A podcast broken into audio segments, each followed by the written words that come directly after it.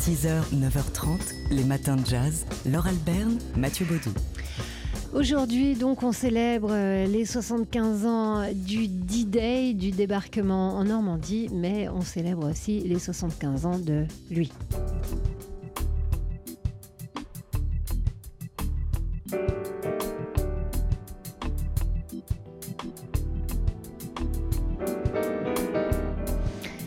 Lui, c'est-à-dire euh, le pianiste qu'on écoute ici avec sa version de People Make the World Go Round et avec ce qui a fait un peu euh, sa, sa célébrité aussi, c'est-à-dire le mariage de ses origines jamaïcaines et du jazz américain qu'il a choisi dès l'adolescence.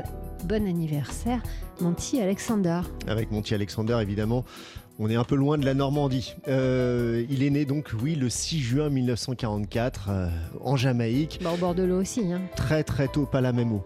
Euh, très très très tôt, il, il se met au, au piano. À 16 ans, il dirige déjà un orchestre de danse, le Monty and the Cyclones, avec lequel il se produit dans, dans les clubs de Kingston. Et alors qu'il n'a pas encore 20 ans, il débarque à New York et accompagne notamment Frank Sinatra. Il se lie également d'amitié avec Ray Brown, le bassiste et le vibraphoniste Mill Jackson.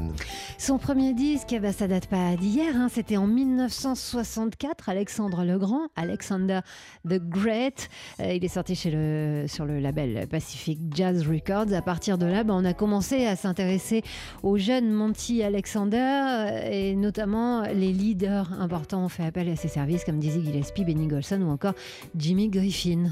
Monty Alexander, c'est 50 ans de carrière, 70 disques et euh, il est le parrain et la tête d'affiche de la 19e édition du festival euh, Dinan Jazz qui aura lieu du 26 au 28 juillet prochain. En attendant, eh bien, joyeux anniversaire, Monty Alexander. Les matins de jazz.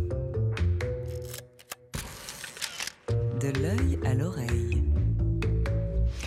Et comme tous les jeudis matins, on parle d'art avec vous, Fabien Simode, rédacteur en chef du magazine L'œil. Le marché de l'art se porte bien, voire très bien. Selon un rapport, la vente d'œuvres et d'objets d'art dans le monde a progressé en 2018 de 6% pour atteindre les 67 milliards de dollars. Sans surprise, les États-Unis monopolisent la première place du podium, suivi par la Grande-Bretagne, la Chine et la France. Si la France défend apparemment une honorable quatrième place, elle reste néanmoins très loin derrière le leader puisque les États-Unis détiennent 44% de parts de marché contre seulement 6% pour la France. Ce leadership des États-Unis n'est pas nouveau. Il remonte à l'après-guerre, lorsque l'Amérique a décidé d'imposer son économie capitaliste dans le monde et de lutter contre l'idéologie communiste. Or, pour infiltrer les esprits, l'or, quoi de mieux que La culture, bien sûr, parce que euh, oui, il n'y a pas eu que les Alliés qui ont débarqué le 6 juin 44, il y a eu aussi, après eux et avec eux, la culture à travers le cinéma, la musique et les arts plastiques. À la différence près que si les États-Unis ont vu naître Hollywood et le jazz, l'Europe, elle, peut revendiquer la maternité du marché de l'art. On le sait aujourd'hui, Washington et la CIA ont donc décidé de la détrôner. Ils vont pour cela soutenir en secret l'émergence d'un art américain. C'est ainsi que Jackson Pollock et Mark Rocco ont reçu sans le savoir le soutien du gouvernement américain. Premièrement parce que le gouvernement a financé la tournée d'exposition d'artistes en Europe dès les années 1950. Deuxièmement parce qu'il a demandé au MoMA et aux grandes fortunes privées comme les Rockefeller de soutenir le marché en achetant des œuvres d'artistes américains. C'est ainsi que le marché de l'art s'est très vite déplacé de Paris à New York et que les artistes américains, c'est-à-dire les Pollock, les Warhol, les Basquiat, sont devenus les plus chers du monde. Et ce système a formidablement fonctionné. Devinez, Laure, tout, qui est aujourd'hui l'artiste vivant le plus cher du monde Bah, je pense que c'est Jeff Koons. et oui, l'une de ces sculptures a été adjugée ces jours-ci pour 91 millions de dollars. Et devinez où? Aux États-Unis, à New York. C'est QFD. Il s'agissait d'un lapin intitulé Rabbit.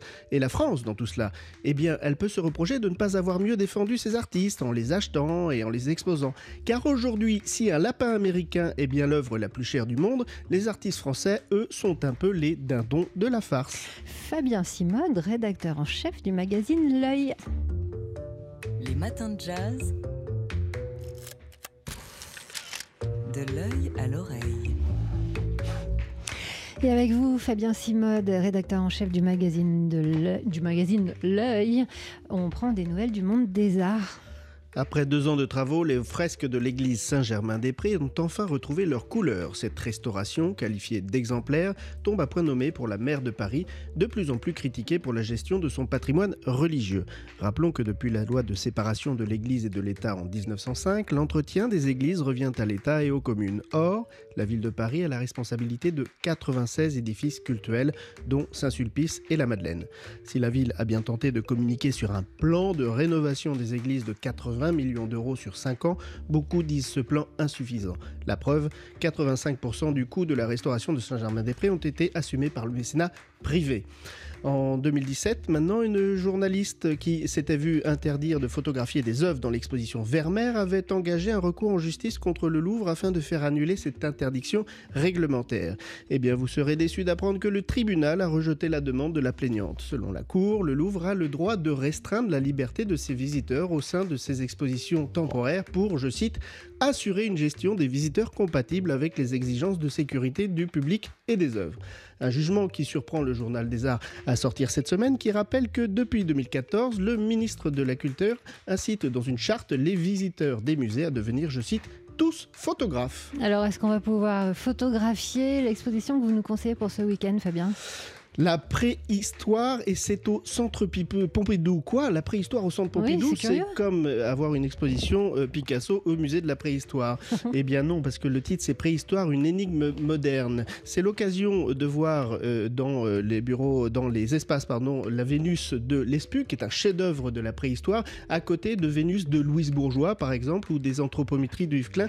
L'idée c'est de dire comment la, la, préhistoire, l'œuvre préhistorique, a pu influencer les artistes du 19e siècle et surtout du 20e siècle, et même encore aujourd'hui. C'est vraiment génial, je vous le recommande. C'est assez inédit et ça dure tout l'été. Et comme ça, après, on pourra se plonger dans le nouveau numéro de l'œil avec ce dossier. Pourquoi les artistes sont fascinés par l'art des cavernes et on comprendra tout. Merci Fabien Simode. 6h, 9h30, les matins de jazz. Laure Alberne, Mathieu Baudou. Aujourd'hui, ça n'a pas pu vous échapper, on célèbre le 75e anniversaire du D-Day. Le débarquement des, Alliés en Normandie qui nous a amené, oui, la liberté, mais aussi euh, quelques standards, des standards euh, culturels. Les GIs américains ont débarqué avec leur culture à eux et notamment des standards de jazz. C'était tout le sujet d'une conférence euh, qu'a donné euh, le saxophoniste Raphaël Imbert le 30 mai dernier. C'était lors de la dernière édition du festival Jazz sous les pommiers à Coutances dans la Manche. Euh, Raphaël Imbert qui nous explique donc toute cette histoire de soft power américain c'est un excellent moment de l'histoire de l'humanité pour comprendre à quoi sert la musique. À quoi elle sert en tant que soft power, au moment où on lance des bombes, on lance aussi les disques, les enregistrements, la radio, et on montre ce que c'est qu'une culture qui vous attend en quelque sorte avec la libération, euh, et qu'est-ce qu'on diffuse à ce moment-là, essentiellement du jazz. C'est un vrai débarquement aussi d'une culture qui, paradoxalement, à un moment de l'histoire américaine où la ségrégation est la plus forte, est en quelque sorte assez déségrégée, pour on peut y voir un double message aussi de liberté, mais aussi un peu le double tranchant de ce que ça va se présenter après, notamment de très nombreuses troupes afro-américaines qui se sont engagées au nom de la liberté, qui au retour au pays en 44 ou un peu plus tard retrouvent la ségrégation. Donc ça va être aussi un élément de la prise de conscience et notamment du grand mouvement des droits civiques qui va avoir lieu quelques années après. Ça représentait vraiment cette musique de liberté. Voilà, le passionnant saxophoniste Raphaël Imbert euh, qui euh, représentera hein, ce programme euh, musical et historique donc au Bal Blomet à la rentrée, là où, au Bal Blomet, là où il a l'habitude de donner ses conférences concerts. On vous en reparlera bien sûr sur TSF Jazz. Les matins de jazz.